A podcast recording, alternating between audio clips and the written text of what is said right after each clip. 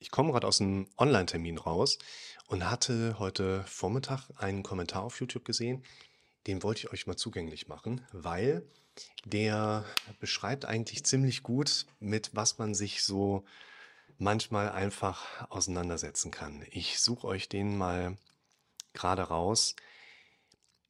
Und dann dachte ich, ich sage einfach mal so ein bisschen, wie ich grundsätzlich aufgestellt bin, wie ich grundsätzlich mit solchen Sachen umgehen möchte. Und das ist der hier. Wie kann man nur so viel reden und doch nichts gesagt haben? Du hast null Struktur in deinen Videos und wirfst mit willkürlichen Thematiken um dich, die zum Teil auch noch zusammenhangslos sind. Punkt. Es ist sehr anstrengend dir zuzuhören und eine gewisse Selbstverliebtheit schwingt in deinen Videos auch mit.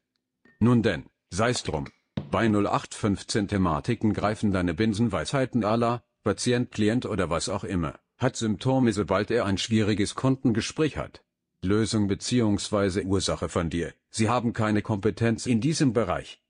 War ich tiefgründig und analytisch, Gesicht mit verdrehten Augen. Nicht zu vergessen immer darauf achten oberintellektuell rüberzukommen indem man natürlich möglichst viele Fremdwörter in seinen Videos nutzt.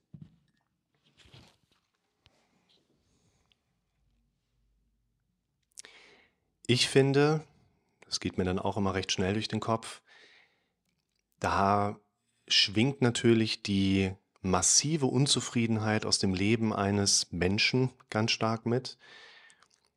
Und frage mich manchmal natürlich auch, okay, was machst du jetzt?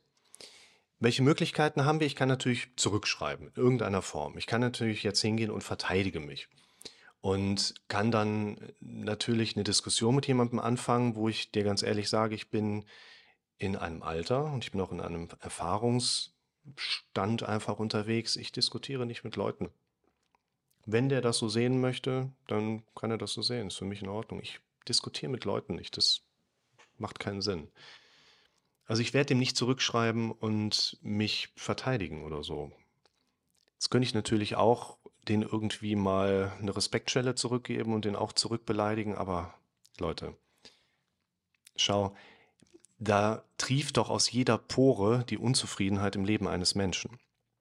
Und den jetzt zurückzubeleidigen, ist verschenkte Liebesmüh, weil das wird Mutter Natur schon gemacht haben. Das ist eine Kiste, wo ich meistens einen relativ kurzen, ich sag mal, für mich Prozess draus mache. Also ich kriege das mit, ich muss die Kommentare auch freigeben. Und ich habe für mich so ein paar Weisheiten, die helfen mir sehr oft sehr gut durch meinen Alltag. Und ich halte mich immer wieder an die Punkte, I don't know, I don't care, I don't give a fuck.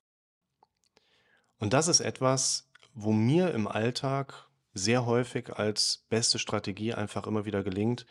Ich kriege das mit, da tut sich natürlich auch irgendwas drauf, aber ich klicke das dann weg und gucke es mir nie wieder an. Und das ist das Einfachste, was wir machen können.